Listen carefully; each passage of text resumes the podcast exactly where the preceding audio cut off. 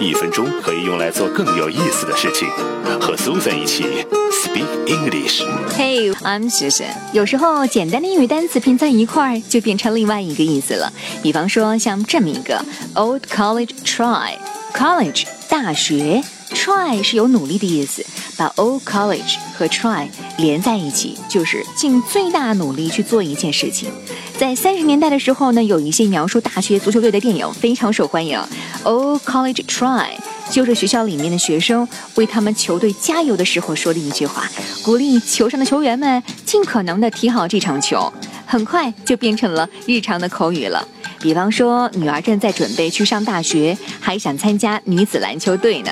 爸爸就说：“If you made all college try, you can do it。